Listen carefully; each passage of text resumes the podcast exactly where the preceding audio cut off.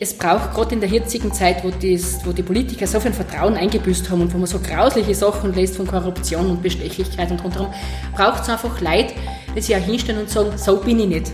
Der Bundespräsident hat gesagt, so sind wir nicht.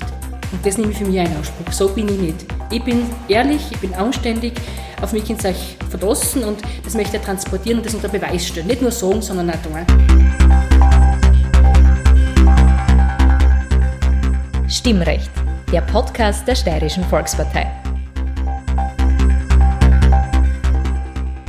Stimmrecht bedeutet, wählen zu dürfen. Stimmrecht bedeutet aber ebenso, nicht nur zu reden, sondern auch etwas sagen zu wollen. Hören Sie rein und hören Sie zu. Wir bringen Ihnen die Politik und ihre Menschen näher.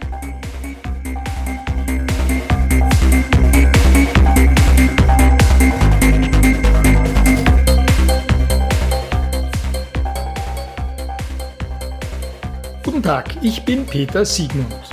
Sie konnte einen Stimmenzuwachs von fast 21 Prozent verbuchen. Mit Landtagsabgeordneter Silvia Carelli, der Bürgermeisterin von Fischbach, haben wir diesmal eine der großen Siegerinnen der Gemeinderatswahlen 2020 vor dem Stimmrechtmikrofon. Die dreifache Mutter spricht über die Anfeindungen, denen sie bei ihrem Quereinstieg vor zwei Jahren ausgesetzt war und worin sie die Hauptgründe ihres großen Erfolges sieht. Ausführlich redet Silvia Carelli aber auch über sehr Persönliches.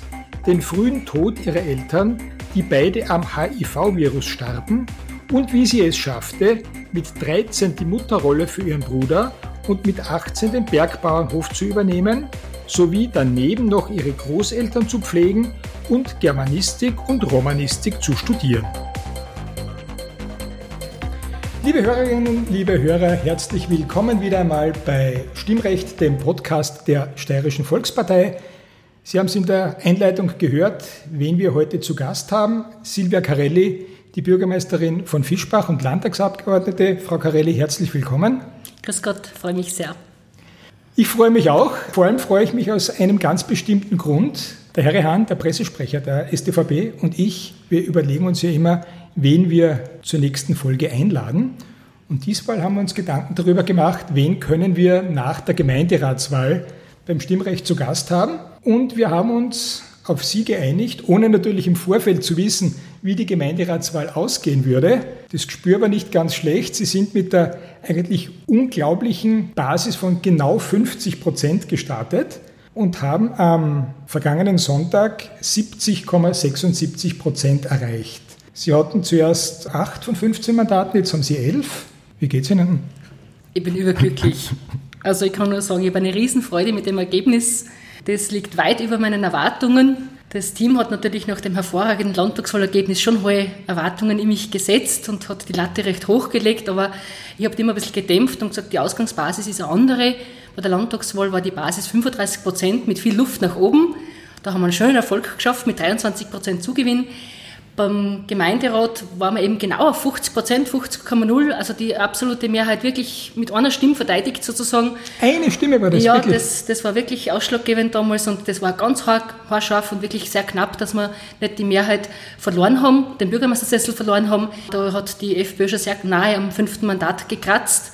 Und das war schon eine ganz andere Ausgangssituation. Und jetzt habe ich natürlich eine Riesenfreude, vor allem weil auch bei meiner Wahl zur Bürgermeisterin 2018 die Kritik von SPÖ und FPÖ gekommen ist. Die schimpft sie nur Volksbürgermeisterin, aber keiner hat sie gewählt. Kein einziger Fischbacher, keine einzige Fischbacherin hat sie jemals gewählt. Ihr fehlt die Legitimation durch eine demokratische Wahl. Und die habe ich mir jetzt geholt, mit fast 71 Prozent. Das muss ein Gefühl sein, das fast unbeschreiblich ist, könnte man vorstellen. Ja, schon, ja. Sie haben sicher gehofft, mit so einem Ergebnis rechnen wäre fast hoffärtig, das tut mhm. man nicht. Worauf führen Sie es denn zurück? Ich meine, Sie haben sicher jetzt mit vielen Leuten geredet, Sie haben sich selber reflektiert, gedacht, das habe ich gut gemacht, das nicht so. Was wird es denn gewesen sein, dass die Leute so auf Sie herabfahren lassen? Ja, es wäre vermessen, sich so ein Ergebnis zu erwarten. Ich habe es natürlich schon erhofft, dass eine hohe Zustimmung kommt. Man hat es auch gespürt in vielen positiven Rückmeldungen vorher schon, dass sie gesagt haben, du bist schon die Richtige in dem Amt und wir haben eine Bürgermeisterin, zu der man wirklich immer kommen kann, der ihre Tür immer offen steht, nicht nur zu Sprechstundenzeiten, sondern auch weit außerhalb, der eigentlich immer erreichbar ist, der immer verlässlich zurückruft, der jedes Anliegen wichtig nimmt, auch wenn es auch noch so klein ist. Und das ist mir einfach ganz besonders wichtig, wenn in meiner Amtsführung besonders nah am Bürger zu sein, jeden ernst zu nehmen, jedes Anliegen ernst zu nehmen und das wirklich parteiunabhängig und wirklich ganz ähm, neutral.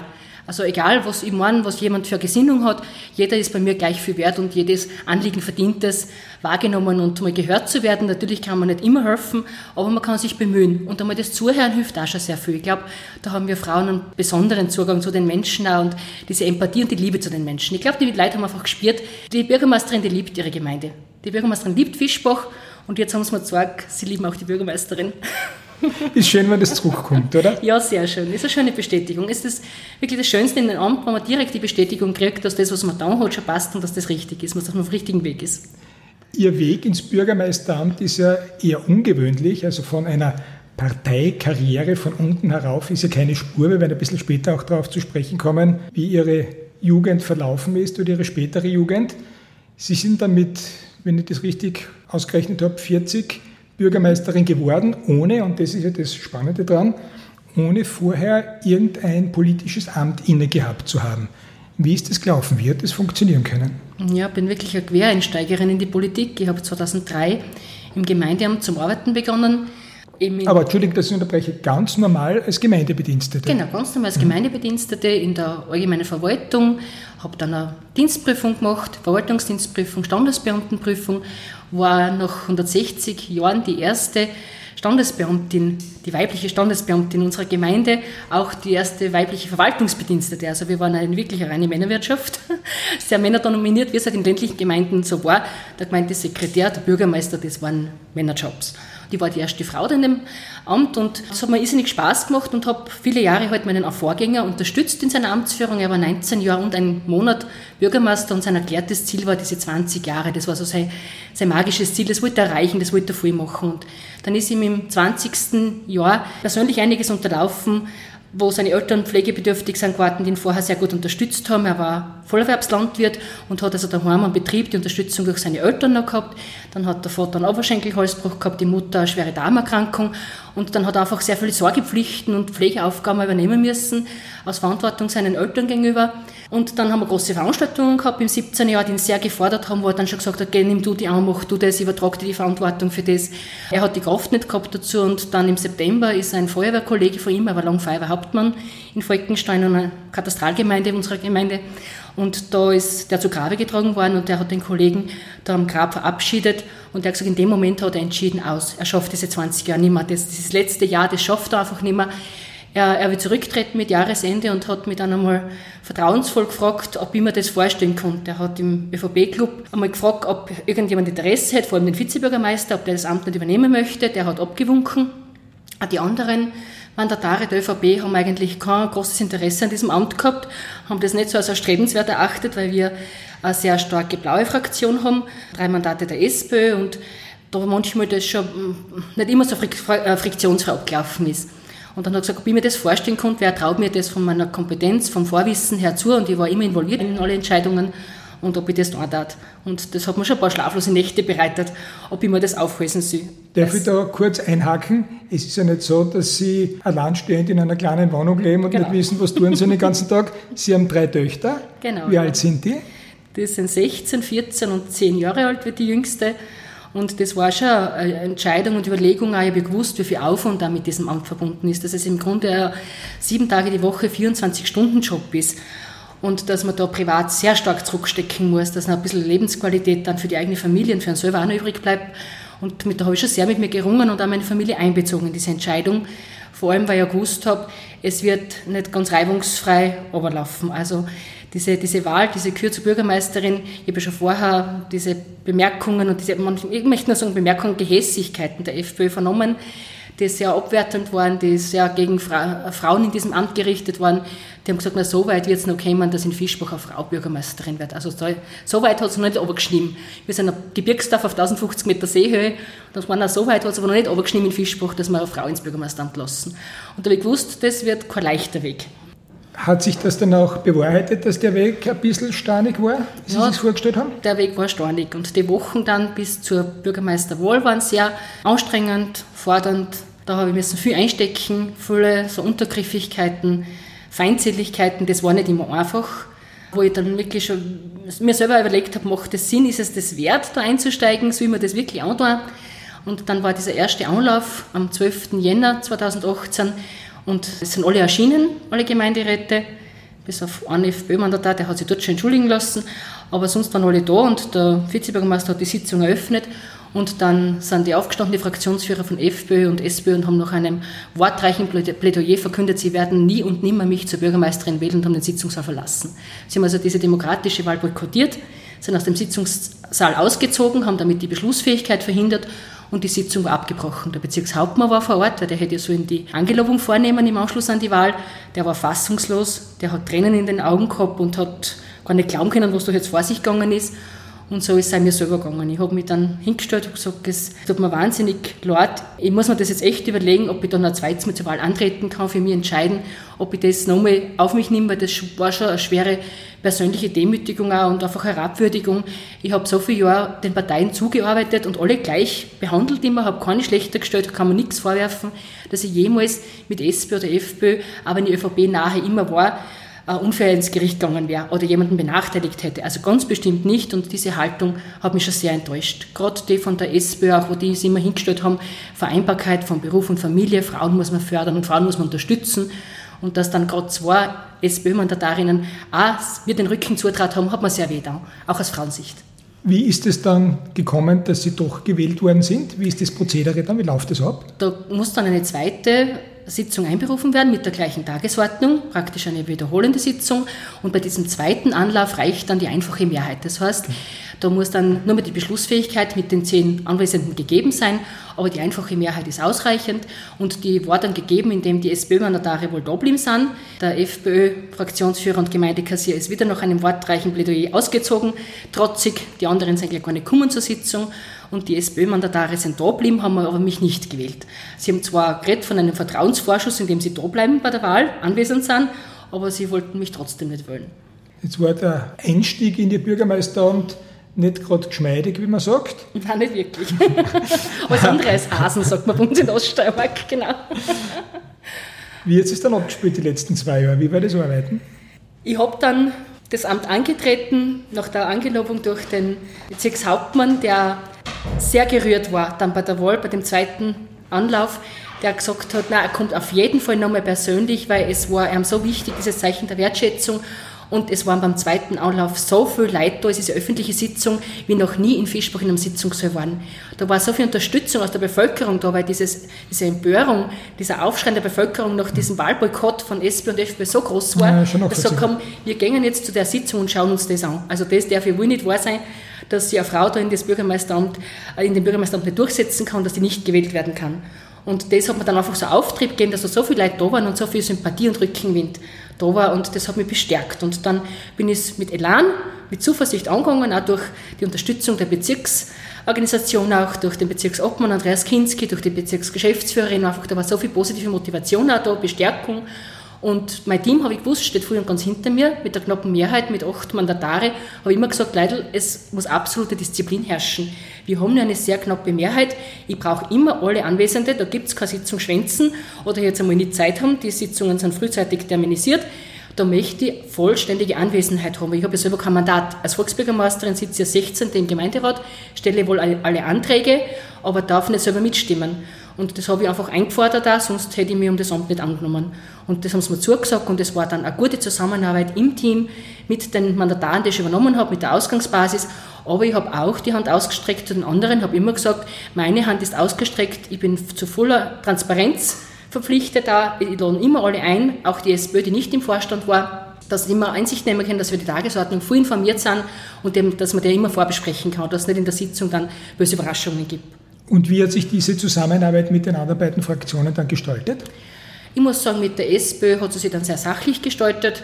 Die haben das immer mitgetragen. Die ersten eineinhalb Jahre mit der FPÖ waren weiterhin anstrengend. Die Vorstandssitzungen waren ungemein untergriffig, beleidigend manchmal sogar. Der Vizebürgermeister ist oft neben mir gesessen und gesagt, er hält das nicht aus, den hat es manchmal die Tränen für gedruckt. Diese Bemerkungen, ständig diese Angriffe, diese, diese Anfeindungen gegen meine Person, gegen meine Familie. Und dann, bis ich dann gesagt habe, so geht das nicht. Also das ist ja mir auch schwer gefallen und das hat, hat mich oft dann in der Nacht dann auch beschäftigt. Und ich wollte das aber nicht mithaben nehmen und meine Familie nicht damit belasten. Aber bis ich dann gesagt habe, wir haben eine Mehrheit im Vorstand, wir sind zwei Drittel, und er sich so aufführt, dann gehen wir einfach. Dann müssen wir die Sitzung unterbrechen und wenn er sich beruhigt hat, kann er wieder mitreden und sonst halten wir die Vorstandssitzung zu zweit ab. Und wie ich dann angefangen habe, ihm diese Grenzen aufzuzeigen, dann ist es besser geworden. Wie war der Wahlkampf? Wie untergriffig, wie realitätsbezogen? Mein Team hat das Schlimmste befürchtet nach diesen ersten eineinhalb Jahren und nach furchtbaren Aussendungen wo vier Seiten nur über mich herzogen worden ist, wo mein Name achtmal von einer Seite vorgekommen ist, wo sie denn nicht alles falsch macht, was für Freundalwirtschaft da betrieben wird und wo es alles nicht passt. Es ist dann ganz anders gekommen als erwartet. Und die, mein Motto ist, das Tod gefürcht ist auch gestorben. Das heißt, ich habe diese Auseinandersetzung nie gescheut, nie gefürchtet. Ich habe immer gesagt, bleib stark, stell dich den Herausforderungen, stell dich den Aufgaben, biete dem Konkurrenten auch die Stirn, aber lass dich nie auf sein Niveau obi. Es gibt immer so eine Grenze, wo ich sage, da gehe ich einfach nicht drunter. Und ich bin immer wertschätzend geblieben, habe nie den Gegner schlecht gemacht. Und dann ist es ganz anders gekommen, dann ist er auf einmal schwer erkrankt hat jetzt während des Wahlkampfes, sie müssen total zurücknehmen durch eine schwere Erkrankung und die anderen habe ich auch gemerkt, die haben noch nicht das Zeug und diese Angriffslust, die hat den anderen ein bisschen gefällt. Jetzt ist der Wahlkampf dann außergewöhnlich ruhig verlaufen, abgesehen von Corona, wo man sowieso nicht so aktiv Wahlwerbung betreiben hat können und nicht diesen persönlichen Kontakt zu suchen hat können. Aber insofern ist es dann sehr, sehr ruhig gelaufen, sehr sachlich. Meine Aussendungen oder unsere der ÖVP waren immer themenbezogen, was wollen wir weiterbringen und wir haben nie den Gegner schlecht gemacht. Wir haben aber daran erinnert, wie sie 2018 18 verhalten haben. Das haben wir schon da, weil ich meine, das darf man auch einmal sagen, dass einfach äh, wir als Bürgermeisterin nicht wählen wollten und wer mich, meine Person und unser Team im Bürgermeisteramt sehen will, der muss zur WG und ÖVP ankreuzen. So haben wir es transportiert. Jetzt ist Ihnen offensichtlich das Bürgermeisteramt in Fischbach nicht genug gewesen und Ihre drei Kinder daheim und die Familie im Allgemeinen. Sie sitzen ja jetzt auch seit Dezember 2019 im Steiermärkischen Landtag. Sie sind Sprecherin für Kinderbetreuung und Volkskultur der StVP. Und warum haben Sie sich das auch noch angetan? Das ist eine gute Frage, gell? warum man sich sowas antut. Da muss ich echt sagen, das war nie mein erklärtes Ziel. Also das hätte ich mir gar nicht vorstellen können. Ich hätte mir es nie ausgemalt. Dafür war ich aber angelogen, so überwältigt da in der Tanzstube, dass ich in den Landtag einziehe. Also das war für mich was Unerreichbares und das war so weit weg und so fern. Aber es ist dann im Herbst, wie die Entscheidung gekommen ist, die Landtagswahlen werden vorgezogen, war die Zeit der Listenerstellung. Dann sind wir in einem Wahlkreis mit anderen Bezirken benannt. Und dann hatte die Manuela Kohm auch in der, innerhalb der ÖVP dieses Reißverschlusssystem durchgesetzt. Unser Landeshauptmann hat sich dazu bekannt, hat gesagt, passt, bei der Listenerstellung wird abwechselt. Und im Wahlkreis 2 war fix, dass Hartberg-Fürstenfeld mit dem Lang-Hubert ins Rennen geht. Das heißt, der Bezirk Weiz hat müssen eine Frau nominieren, ins Rennen schicken. Und dann ist man halt auf die Suche gegangen. Wer darf im Bezirk jetzt das angehen und wer darf sich denn das an? Und dann war eine Vorwahlentscheidung und also ich war überhaupt nicht eingestellt drauf, dass mich bei dieser, dieser Ideenfindung, dieser Namensfindung so viele Leute auf den Zettel schreiben. Das war einfach so eine Idee, wo Leute von weißen Zetteln Namen aufgeschrieben haben, wen konnten sie sich vorstellen im Bezirksparteivorstand und das ist dann gesammelt worden und mit denen hat der Andreas Kinski alle geredet und dann hat gesagt, du, dein Name ist so oft gefallen, magst du nicht der Herausforderung stellen, in die Vorwahl zu gehen. Und da waren dann für Männer und für Frauen war eine Vorwahl. Und da waren insgesamt acht Kandidatinnen zur Auswahl. Und dass ich mich dort dann durchsetze, das war für mich überhaupt so nicht absehbar. Ich habe mir gedacht, ich gehe halt einfach dorthin, wird ja nichts passieren. Ich habe nie damit gerechnet, dass ich da zum Zug komme. Und da vor allem an diesem Abend bin ich als Kandidatin, als Spitzenkandidatin im Bezirk festgestanden. Da habe ich auch mal müssen, tief durchschnaufen und dieses Vertrauen und diesen, dieses Vorschussvertrauen der Bezirkspartei und alle Funktionäre dort, das hat mich einfach so überwältigt, dass ich gesagt habe, ja, das muss ich jetzt aber auch rechtfertigen. Da muss ich mir jetzt aber echt ins Zeug legen und mich echt anstrengen, dass ich das und das so hohe, Erwart so hohe Erwartungen in mich setzen, dass ich dem auch gerecht werden kann. Und haben in den Wahlkampf geworfen. Bevor ich einen eigene, eigenen Wahlkampf in der Gemeinderatswahl in Angriff genommen habe, bin ich in die Landtagswahl gezogen. Wie bringen Sie das alles unter einen Hut? Ich meine, Sie haben drei Töchter, Sie haben einen Mann? Ja, ich habe. Der Tag hat Gott sei Dank 24 Stunden. Gell? Reicht Ihnen das? Manchmal würde ich es gerne verdoppeln. Er konnte ruhig 48 kommen, aber ich bin sehr, sehr dankbar, dass ich meinen Mann an meiner Seite habe. Wir sind seit 15 Jahren verheiratet und seit 22 Jahren benannt. Er ist eine Riesenstütze. Er hat mich von Anfang an immer unterstützt. Er ist einer dieser untypischen Männer, das hat einmal am Anfang viel Kritik eingetragen und viel hämische Bemerkungen, der in Karenz gegangen ist wie ich im Gemeindeamt gearbeitet habe und wie ich das erste Kind gekriegt habe, die erste Tochter, ist er daheim geblieben. Ich bin nach dem Mutterschutz wieder arbeiten gegangen und er ist in Karenz gegangen. Auch beim zweiten Kind, beim dritten, hat dann noch Teilzeit gearbeitet und nach der dritten Tochter ist er dann daheim geblieben, ist jetzt Bauer, Landwirt aus Leidenschaft und Hausmann und er unterstützt mich einfach immer und überall und ich kann mich hundertprozentig verlassen. Ich weiß, dass daheim alles gut geht, dass meine Kinder gut versorgt sind, dass pünktlich von der Schule abgeholt werden, dass alles gerichtet ist. Ich gehe selber natürlich zu den Elternsprechtagen, also ich glaube, da war immer ich dort und bemühe mich auch bei diesen Schulveranstaltungen immer dort zu sein, weil das den Kindern einfach wichtig ist. Und jetzt zum Beispiel ähm, in der Nacht vor der Gemeinderatswahl ist die Kleine gekommen, ob die Mama nicht bei ihr schlafen tat, die wird zehn Jahre. Und ich habe hab mich dann zu ihr gelegt, habe den Wecker gestellt, bin um halb vier in der Früh auf, ist der Wecker gegangen, auf einmal ist auf die Hech, hat gesagt, Mama, heute ist ein großer Tag, ich drücke dir so die Daumen, ich habe dich so lieb, du wirst sehen, es geht gut. Und dann, oh, jetzt schlafe ich weiter. Und dann habe ich mir gedacht, das sind so diese Momente und auch diese Wertschätzung und diese, diese Liebe der Kinder, was wir auf Nacht dann gesagt haben und mich nach dem Wahlergebnis empfangen haben, Mama, wir sind so stolz auf dich. Sie waren alle drei dann da, wie ich aus bin aus der Gemeindestube mit diesem tollen Wahlergebnis und meine Mauer und das ist einfach das Schönste, das ist der schönste Lohn. Also das Ergebnis war super, aber noch mehr gefreut hat mich diese Anerkennung und diese Liebe meiner Familie. Dass wir das so vergund waren, diesen Erfolg und dass das so mittragen und mitleben auch. Und sie müssen auch viel zurückstecken und dafür verzichten, weil die Mama ist halt oft nicht da in der Woche, am Wochenende und Veranstaltungen sind. Jetzt in der Corona-Zeit war es ein bisschen gemütlicher, da waren wir ein bisschen mehr daheim und das haben sie aber auch sehr genossen, die Kinder. Das hat auch noch schon Tag. Also es hat alles was Gutes auch im Leben. Ihre Landwirtschaft, wie groß ist die? Was, haben Sie Viecher, haben Sie Milch? Ja, haben Sie wir haben einen ganz einen kleinen also Nebenerwerbsbetrieb, den man nur im Nebenerwerb führen kann, eben, den, von dem man nicht leben kann. Da hat sich einfach in der Landwirtschaft sehr viel gewandelt. Mein Papa war schon Fuhrerwerbsbauer, aber mit zehn Milchkühen und ein bisschen Milchgeld und ein bisschen Geld äh, Erlös von den Kaiwerln äh, kann man heute nicht mehr leben. Und wir haben das umgestellt dann auf Mutterkuhhaltung. Wir züchten gefährdete Nutztierrassen, das ist das Murbonerin, eine alte okay, steirische ja. Rinderrasse. Eben in Mutterkuhhaltung mit sieben Mutterkühen, einem Stier und die Kaiwerl dazu. Wir haben ein paar Kamerun-Schafe, mit denen wir unsere Stallflächen beweiden. Wir sind ein Bergbauernhof der Zone 4 das sagt denen, die in der Landwirtschaft arbeiten, schon was. Das ist die steilste Hanglage mhm. mit bis zu 60 Prozent Hangneigung. Also wirklich Stall, anstrengend, schwer zum Bewirtschaften, schwer zum Bearbeiten. Aber man ist einfach, wo man dort daheim ist und die Liebe dann zu dem Hof hat. Er ist nur 20 Hektar groß, 10 Hektar Grünland, 10 Hektar Wald.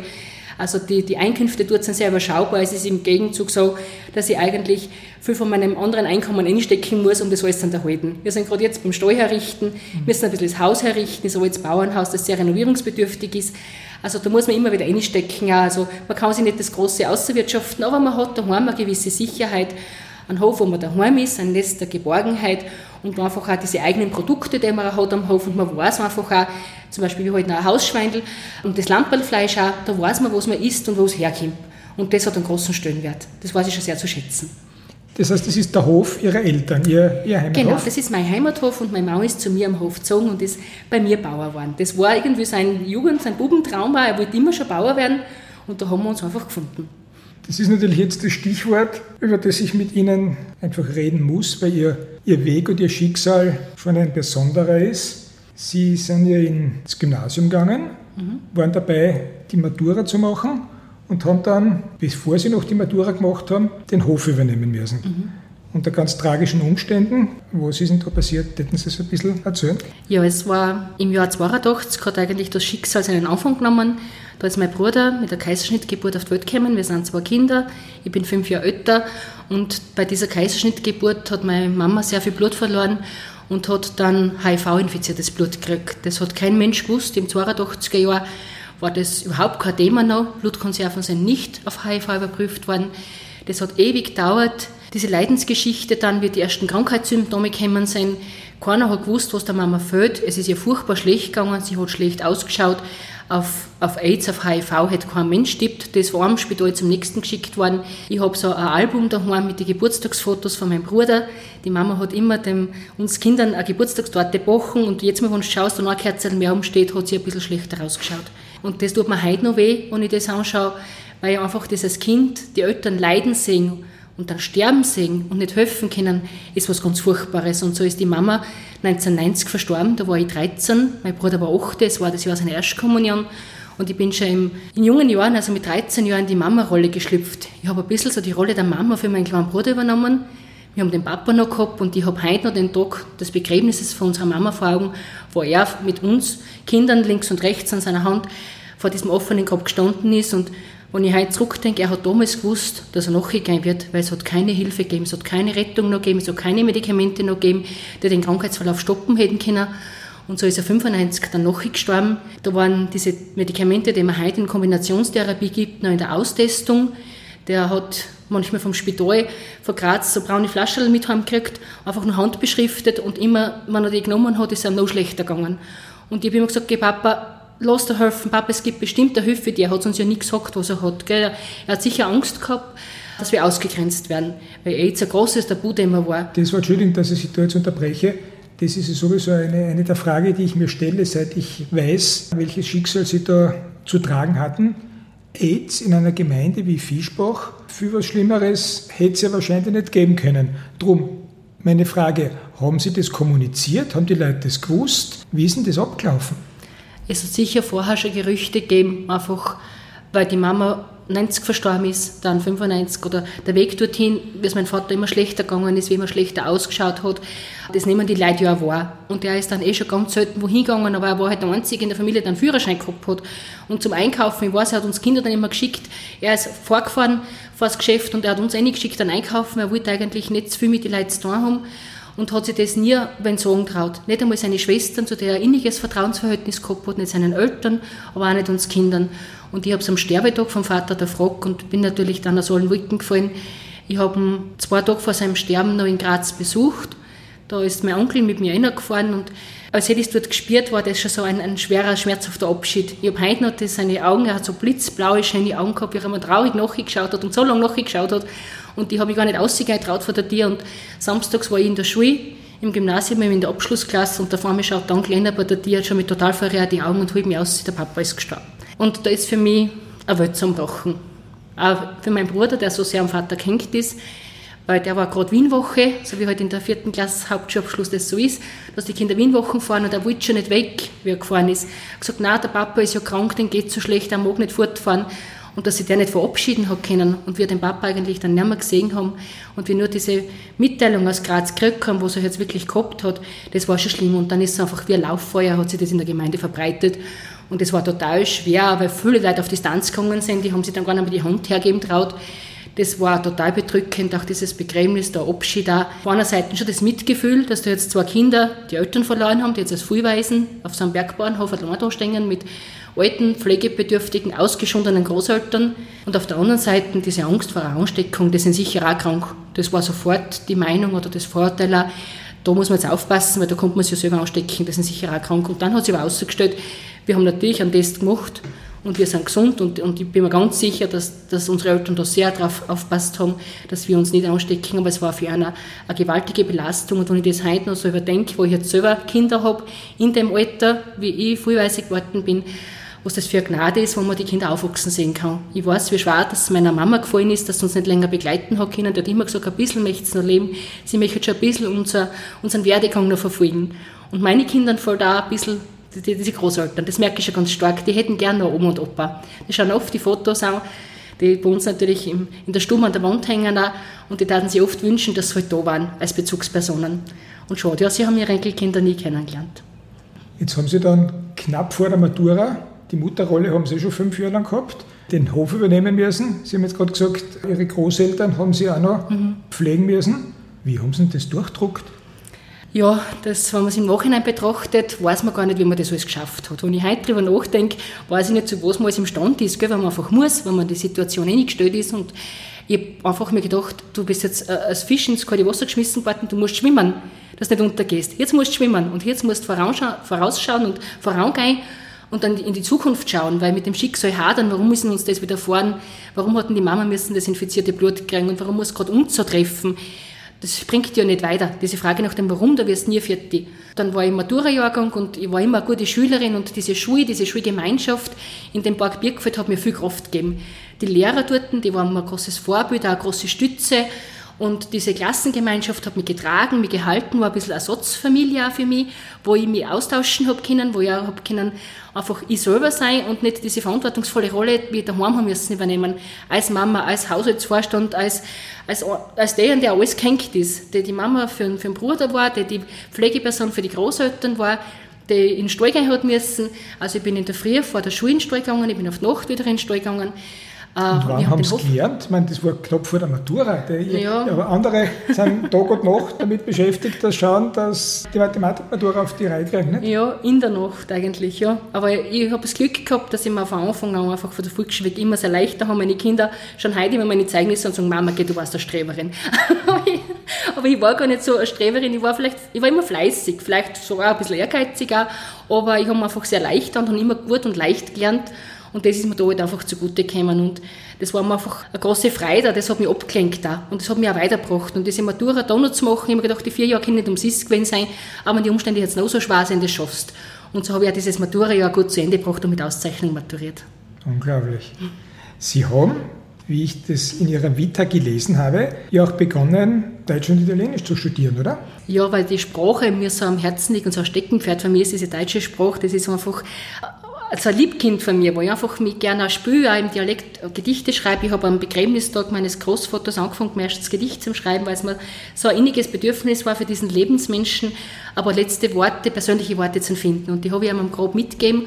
Und das war so diese Initialzündung, kann sagen Heimatdichterin, aber einfach diese Mundartgedichte zu schreiben, aber auch diese, die, die Hochliteratur, die deutsche Sprache, das ist einfach die Grammatik, alles, das rundherum hat mich einfach fasziniert. Und das Italienische, diese Klangfarbe, ich habe in der, im Park Italienisch gehabt, vier Jahre, habe maturiert, das hat mich gewaltig fasziniert. Ich habe natürlich nie so die Möglichkeiten gehabt, so viel nach Italien zu fahren, weil einfach daheim durch das Angehängtsein am Hof, durch diese Pflegeaufgabe, dann für die Großeltern auch, habe ich nicht mit freispielen können. Aber diese italienische Sprache hat mich gewaltig fasziniert und habe dann eben Romanistik und Germanistik studiert. Und das war für mich aber die Möglichkeit, das ein bisschen noch zu handeln, weil man da ein bisschen flexibel ist in der Einteilung der Seminare mit dem, mit dem Studienbetrieb. Ich habe nie in Graz gewohnt, ab und zu habe ich bei einer Freundin übernachtet und es wirklich spät in die Nacht mit einem Blogseminar gegangen ist. Aber das hat sich für mich mit dem Hof und mit den Aufgaben daheim einfach am besten verbinden lassen. Und in der Volksschule wollte ich Volksschullehrerin werden, in der Hauptschule Hauptschullehrerin und letztendlich dann noch im Park haben wir gedacht, na, Deutsch und Italienisch, das waren so zwei Fächer, wo ich die Kinder einfach was mitgeben konnte. Und ich habe auch viel Nachhilfe gegeben immer und habe einfach viele Generationen von Kindern eigentlich begleitet zu einem Abschluss hin und dem immer gesagt, mein Klaas, du kannst das so gut erklären und bei dir ist das so, so lustig. Und ja, das, dieses, diese vermittelnde Arbeit und dieses Weitergeben von Wissen, auch, das hat mich einfach immer fasziniert. Und heute noch, wenn ich Artikel von manchen Redakteuren verbessere und so eine Segmente-Reportage schreibe, bin ich immer gefürchtet, weil ich halt alles ausbessern tue. also ich habe es manchmal recht schwer mit mir, weil da einfach, ich will da nicht lästig sein, aber ich habe einfach einen Blick halt dafür, für eine richtige Rechtschreibung, für eine Beistrichsetzung, für eine Grammatik und die, ich schon mich dann eh immer fast dafür und ich will nicht als Besserwisserin dastehen, aber ich tue es halt so gern. Haben Sie das Studium abgeschlossen? Mir hat nur mehr das Praktikumsjahr gefällt, als ich 2013 dann, ah, 2003 dann ins Gemeindeamt gegangen bin. Da war dann für mich so diese Richtungsentscheidung. Es war ja damals die Zeit, wo die Lehrerstellen nicht leicht verfügbar waren. Gerade Deutsch, Italienisch war total überlaufen. Da haben wir in Aussicht gestellt, ja, Südtirol war eine gute Möglichkeit. Naja, Südtirol ist ein bisschen weit weg, wo man einen Hof daheim hat, gell, am Bergbahnhof und eine Großmutter, den man noch pflegen muss und einen Bruder, der gerade in Ausbildung ist. Das war für mich nicht machbar. Und dann ist diese Steuer am Gemeindeamt frei geworden, wo der Bürgermeister gesagt hat, du magst nicht auf die Gemeinde kommen, das passt so gut für dich, du bist so ein kommunikativer Mensch, freundlich, immer hilfsbereit. Ich war damals schon 2002 mit 25 Jahren Vorsitzende im Vorgemeinderat und habe mich auch in der Pfarr engagiert und im Bauernbund schon engagiert, weil seit ich den Betrieb übernommen habe, mit 18 Jahren bin ich dem Bauernbund beigetreten und die haben dann alle gesagt, du, das passt für die. Und der, mein, mein Vorgänger als Amtsleiter dort, der hat auch gesagt, ja, er konnte sich eine bessere vorstellen. Und dann haben wir gedacht, naja, besser ein Spott in der Hand als die Taube auf dem Dach und haben mich auf das einlassen, dass ich in der Gemeinde den Arbeitsplatz habe und das hat sich auch sehr gut bewährt. Einfach die Vereinbarkeit von der Familie, vom Beruf mit dem Hof auch, da bin ich gerade daheim gewesen, war schnell einmal wieder da, wenn meine Großmutter dann irgendwas braucht hat oder in der Pflege auch, ich habe dann die Hauskrankenpflege als Unterstützung dazu geholt, weil es schon eine große Aufgabe war, sie zehn Jahre lang zu pflegen. Aber wir haben es wirklich bis zum Sterbetag daheim gepflegt und begleitet und da ist so viel Liebe und Dankbarkeit zurückgekommen, auch, dass ich das nicht missen möchte. Also war es für mich schon eine wertvolle Erfahrung. Ich habe in jungen Jahren sehr viele Erfahrungen gemacht, die viele oft viel später erst machen im Leben. Und ich glaube schon, dass mir das geprägt hat. Ich glaube, Sie haben viele Erfahrungen gemacht, die erstens sehr viele nie machen im Leben und sehr viele ja gar nicht so erpicht drauf sind, diese Erfahrungen machen zu müssen, obwohl es es natürlich als Mensch extrem prägt. Nicht? Ich meine, das muss man ja dazu sagen. Ja, das hat mich sicher geformt und geprägt. Mit diesen Erfahrungen, auch mit den schmerzlichen, bin ich gewachsen, bin ich gereift. Und ich glaube, die machen einen dann zu dem, was man ist. Und die haben mich sicher in der Hinsicht sehr einfühlsam werden lassen. Einfach, das ist mein inniges Bedürfnis, immer Menschen, denen es nicht so gut geht, zu helfen, auch für sie einzustehen, die Stimme zu erheben. Auch. Und ich weiß, wie es uns damals gegangen ist. Und da weiß ich noch, welche Freude die Oma gehabt hat, als der Altbürgermeister, also der Vorvorgänger, gekommen ist und gesagt hat, wie, der, wie die Eltern gestorben sind, wenn sie irgendwas braucht, dann sagt sie es halt. Und dann hat die Oma gesagt, die hat sich ja nie irgendwas sagen traut oder um was bitten traut. Das war ja fast vermessen, wenn der Bürgermeister in der Tür steht. Hat gesagt, mein Bitte hätte ich, wenn uns ab und zu die Zufahrt ausschiebst im Winter, die Kinder mengen sich nicht der schaufeln. Und das war ihr einziger Wunsch, dass uns wer beim Schneerahmen hilft. Und so ist es mir heute einfach ein irrsinniges Bedürfnis, den Menschen zu sagen, Leute, mein Tier steht euch offen und sagen, wenn ihr Probleme habt. Ich kann auch sicher nicht überall helfen, bin auch nicht das Christkindl, aber ich versuche mich zumindest für einen einzusetzen und einer da weiterzuhelfen. Und deswegen gingen mir solche persönliche Schicksale immer sehr, sehr nahe und versuche einfach das Beste zu geben, dass man den Menschen in ihrer konkreten Lebenssituation weiterhilft. Ihnen glaubt man das wirklich, was Sie sagen? Also ich muss das wirklich so positionieren. Ich glaube, dass Sie wirklich das Herz am rechten Fleck haben. Darum muss ich Sie jetzt trotzdem noch eines fragen. Sie sind für alle da, für die gesamte Gemeinde da. Ich bin wirklich überzeugt davon, dass wenn jemand zu Ihnen kommt, dann weiß er, dass er bei Ihnen gut aufgekommen ist. Machen Sie sich manchmal Gedanken, ob vielleicht Ihre Kinder ein bisschen zu kurz kommen?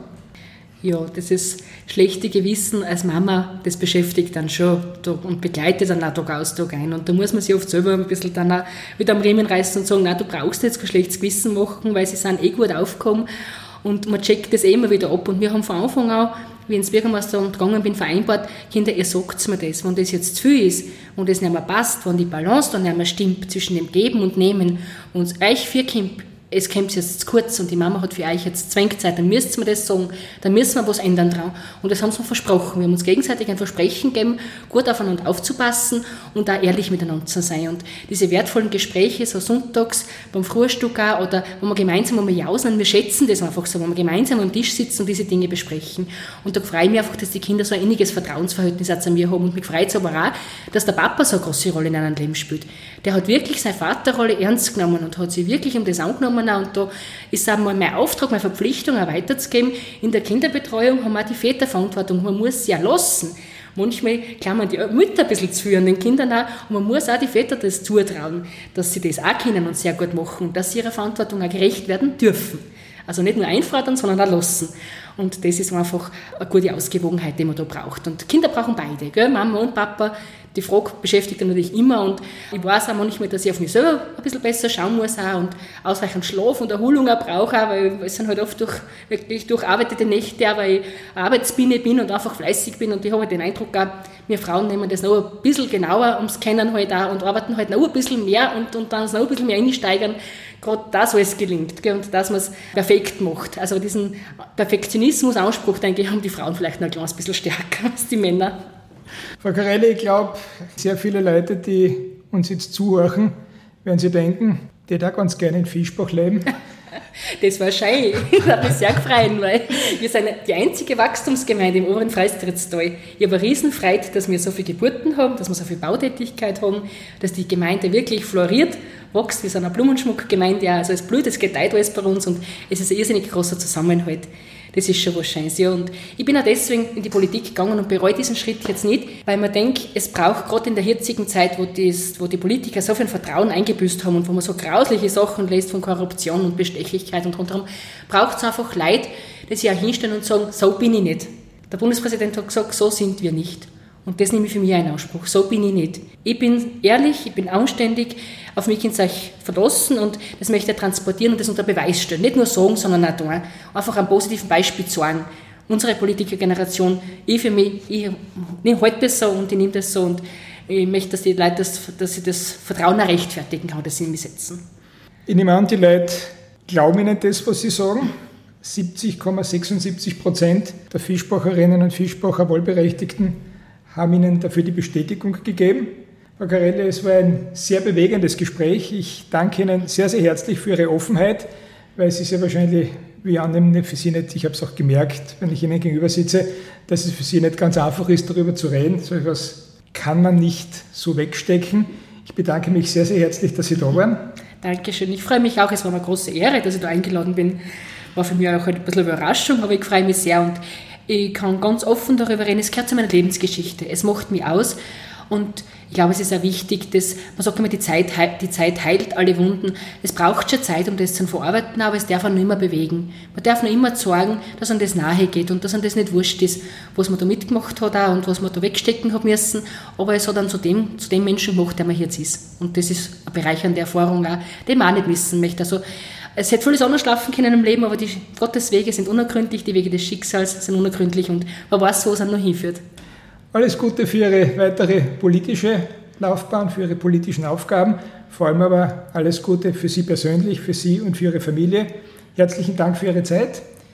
Liebe Hörerinnen und Hörer von Stimmrecht, dem Podcast der Steirischen Volkspartei, auch Ihnen wieder herzlichen Dank für Ihre Aufmerksamkeit und seien Sie gespannt darauf, wen wir Ihnen in der nächsten Folge präsentieren.